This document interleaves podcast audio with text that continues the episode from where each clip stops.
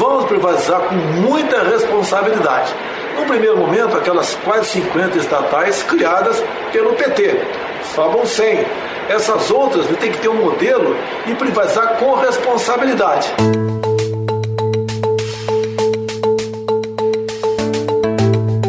Conservador nos costumes e liberal na economia. Esse foi o discurso adotado por Jair Bolsonaro em sua campanha à presidência da República em 2018. O principal símbolo desse tal liberalismo era o nome de Paulo Guedes, que se tornaria uma espécie de super-ministro e tocaria toda a pauta econômica do governo. Ele nos dá o norte, nos dá as recomendações e o que nós realmente devemos seguir. Mas o que significa ser liberal na economia? Resumidamente, o liberalismo econômico defende a não intervenção do Estado na economia, a livre concorrência, o câmbio livre e a propriedade privada. Mas essa nunca foi uma política defendida por Jair Bolsonaro ao longo de sua carreira política no Congresso.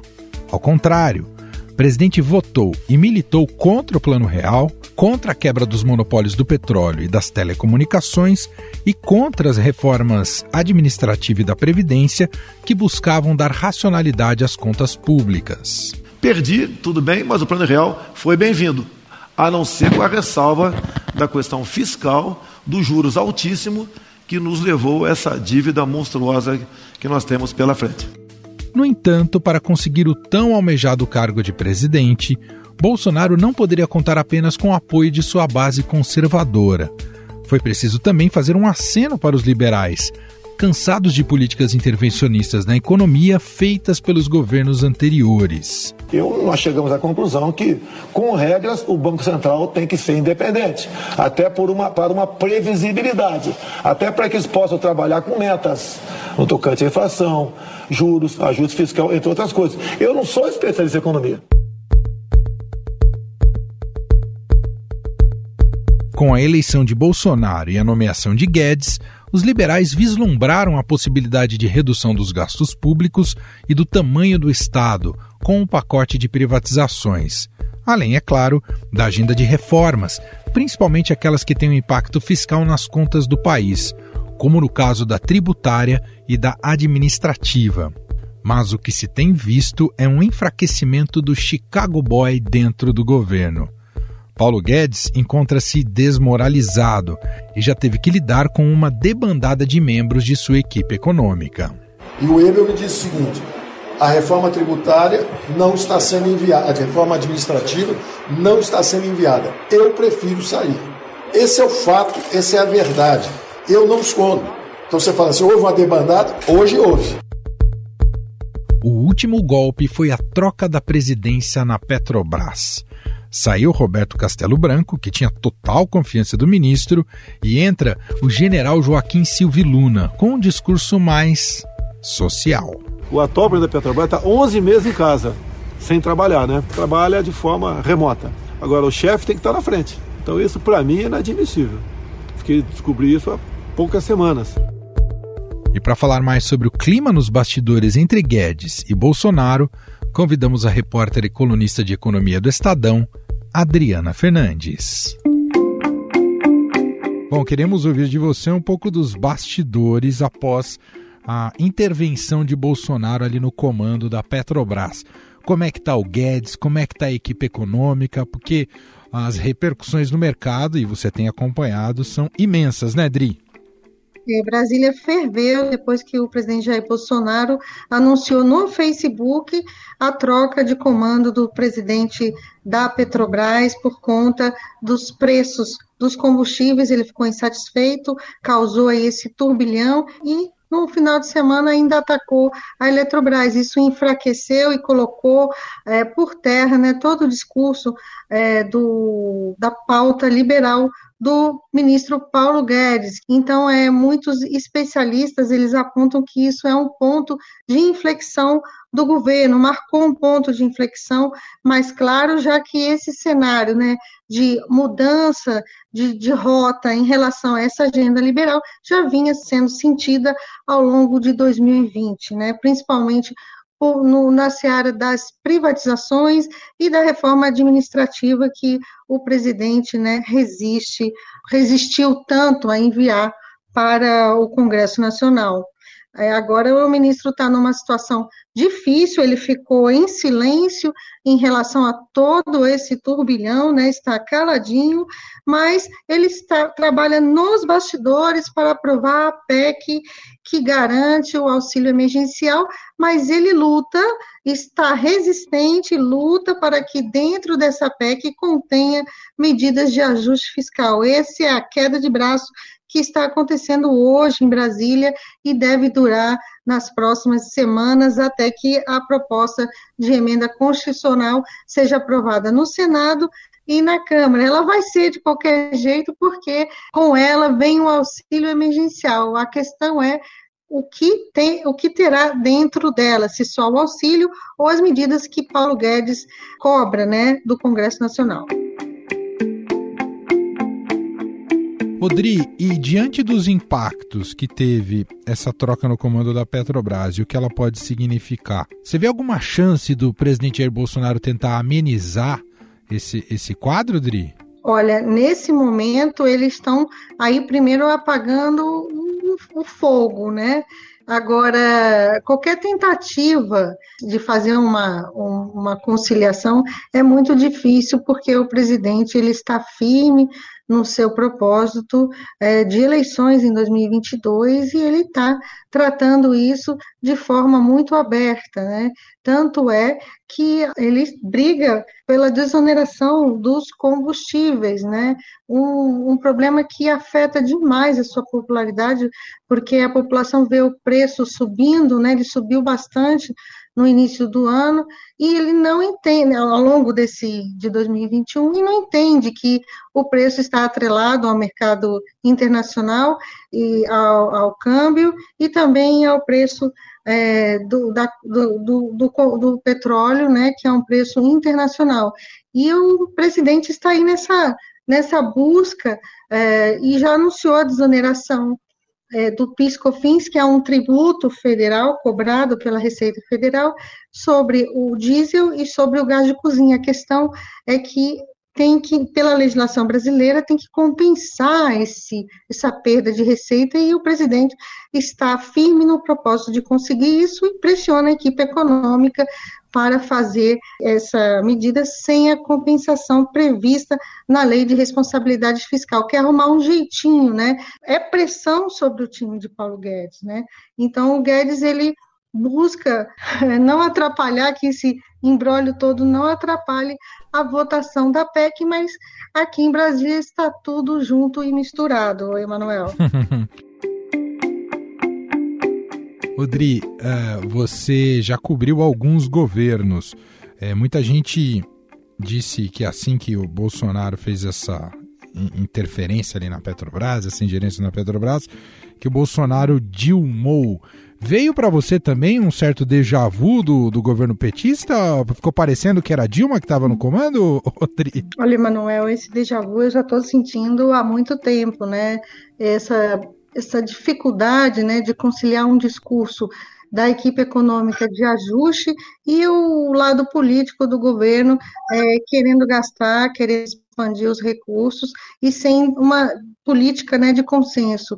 Fora esse atendimento né, de políticas é, setoriais, como a gente está vendo no caso da Petrobras, da, do, dos combustíveis da Petrobras, né, durante o governo do PT também houve uma política de intervenção nos preços, né, que custou à empresa a Petrobras e que foi alvo de crítica sobretudo da, desses que estão agora no governo. Né? Eles criticaram a mão é, de Dilma na Petrobras e agora é, repetem esse mesmo script.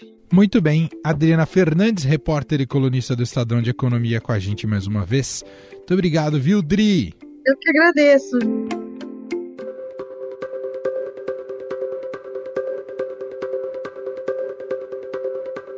O desejo pela reeleição foi um fator determinante para que Bolsonaro revisse sua política liberal. Os louros colhidos com auxílio emergencial, que deu ao presidente um aumento na aprovação do seu governo, foi o estopim para uma postura ainda mais populista. No momento, a nossa equipe, juntamente com parlamentares, estudamos a extensão por mais alguns meses do auxílio emergencial. E não para por aí.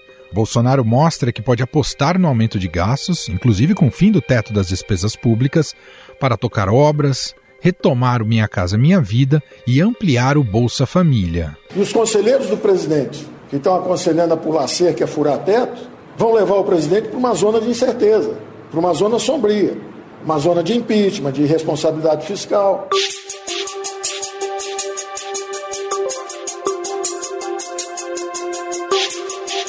Mas tudo tem um preço. Essa postura começa a afastar os chamados Faria Limers, como ficaram conhecidos investidores da Avenida Faria Lima em São Paulo. A troca no comando da Petrobras teve impactos na bolsa, no câmbio, risco país, juros futuros e houve revisão generalizada na avaliação de bancos, casas de investimentos e agências de classificação de risco em relação a esta e outras estatais. Fora isso, o plano de privatizações que prometia render até um trilhão de reais para os cofres públicos, por hora naufragou. Ou não? Nesta terça-feira, como forma de acalmar o mercado, o presidente Jair Bolsonaro foi ao Congresso Nacional para entregar a medida provisória que capitaliza a Eletrobras, o que não significa privatizar. A Câmara e o Senado vão dar a devida urgência à matéria, até por ser uma medida provisória. E a nossa agenda de privatização, não, essa MP não trata disso hoje em dia, mas nossa agenda de privatização continua é, a todo vapor. E nós queremos sim enxugar o Estado. Capitalizar é vender ações da Eletrobras, ou seja, diminuir o poder do Estado na empresa sem que o governo perca o seu poder decisório. Afinal, Bolsonaro implodiu o liberalismo econômico do seu governo? Qual o futuro para a agenda de Paulo Guedes? Sobre o assunto, eu converso agora com a economista Zena Latifi. Tudo bem, Zena? Obrigado por atender aqui ao nosso convite. O prazer é meu. Zena, o episódio da interferência na Petrobras colocou mais uma vez em xeque uma suposta identificação de Bolsonaro com a agenda liberal. É possível caracterizar esse governo como liberal ou tudo não passou de um teatro até agora principalmente pelas motivações eleitorais e o que isso significou lá em 2018?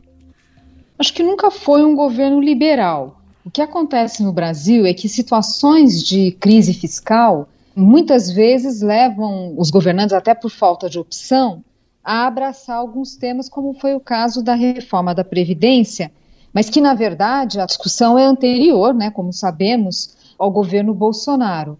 Talvez o grande legado do governo Temer foi de ter explicitado para a classe política, para a sociedade, o quão indispensável era a reforma da Previdência, porque sem ela a gente corria um sério risco ali de ter uma grande instabilidade macroeconômica no país. A classe política entendeu isso, a sociedade entendeu, e aí pavimentou o caminho para o Bolsonaro, que também entendeu que era necessário. Se a gente pega entrevistas dele na época, ele falava: Olha, eu não queria fazer mas eu preciso fazer a reforma da Previdência.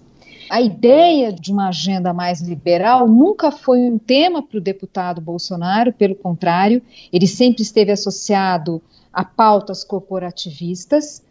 Houve ali um casamento ali com o Guedes, mas acho que era muito mais o momento do país, né? Nunca vi aqueles discursos de campanha como um compromisso liberal. Via, claro, um desejo do Paulo Guedes com essa agenda, mas nunca vi como um compromisso do Bolsonaro. Não é um governo liberal, apesar de algumas medidas terem ido nessa direção e muito em função das dificuldades do momento do país, né, a crise fiscal. Rosena, pela formação do próprio Guedes, né, ser identificado e colocado como alguém da escola de Chicago, e essa situação, esses sapos que ele tem engolido junto ao presidente Jair Bolsonaro, a permanência dele está cada vez mais em xeque diante dessas novas medidas tomadas pelo presidente? Eu acho que tem que olhar sempre as coisas dos dois lados, né? Do lado do Paulo Guedes, do lado do governo. Hoje, a reputação do Paulo Guedes como ministro da Economia está muito abalada. Então, por esse aspecto, eu não vejo muito sentido a continuidade, porque a ideia de ter um ministro da Economia, ele precisa ter uma pauta que os agentes econômicos vejam como crível, né? que as pessoas olhem e falam, olha, é uma pauta que não é só do ministro da Economia, mas é do governo. Né? O presidente concorda e, portanto, a gente vê uma casa civil coordenando os esforços dos vários ministérios nesta direção. Então, por esse aspecto, a credibilidade da agenda econômica ela está abalada e não é de agora. Agora, acho que foi um golpe maior, porque você veja essa atuação do presidente não é só mais um erro de política econômica, é um retrocesso.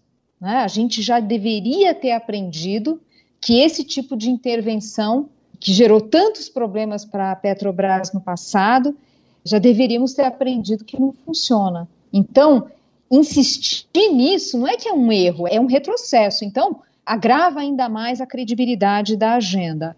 Agora, do lado do governo, quer dizer, não é fácil substituir um ministro da Economia.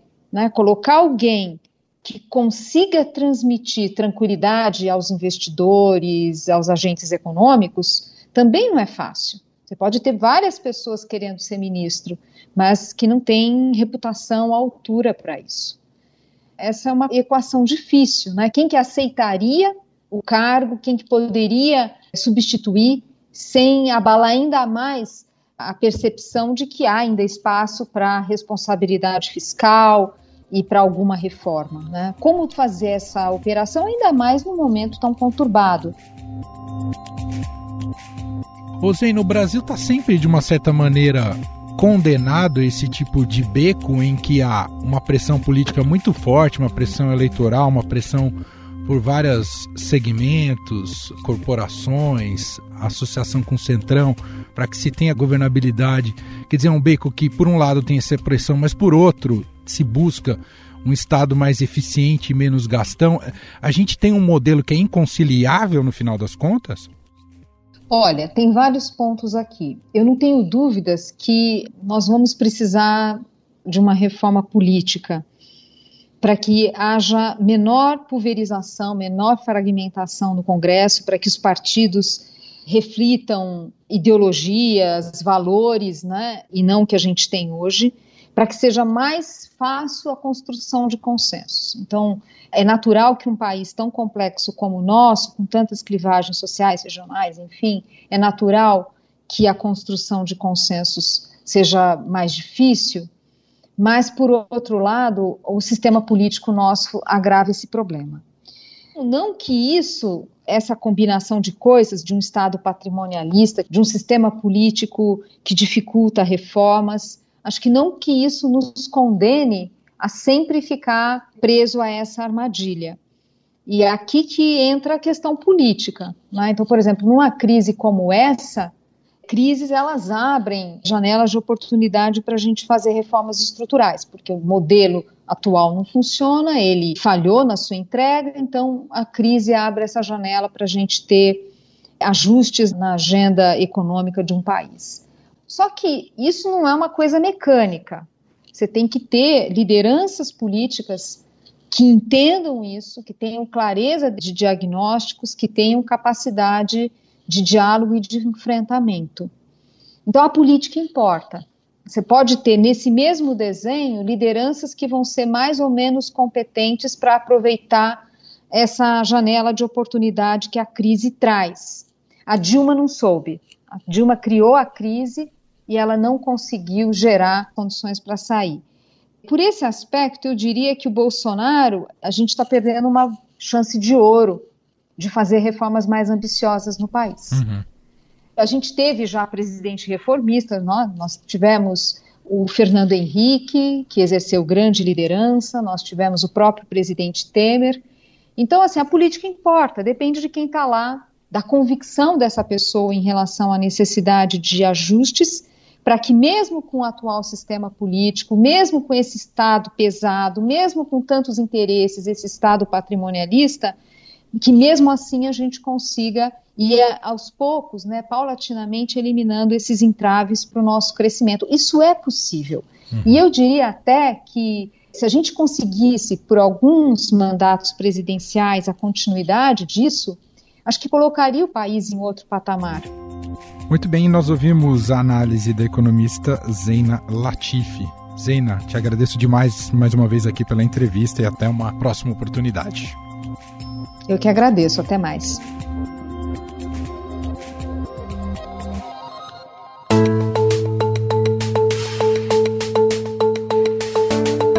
Estadão Notícias. E este foi o Estadão Notícias de hoje, quarta-feira, dia 24 de fevereiro de 2021. A apresentação foi minha, Emanuel Bonfim, na produção e edição Bárbara Rubira, Gustavo Lopes e Ana Paula Niederauer. A colaboração foi de Eric Matheus Neri e a montagem de Carlos Amaral. O nosso diretor de jornalismo, João Fábio Caminoto. Mande um e-mail para a gente, podcast.estadão.com. Um abraço para você e até mais.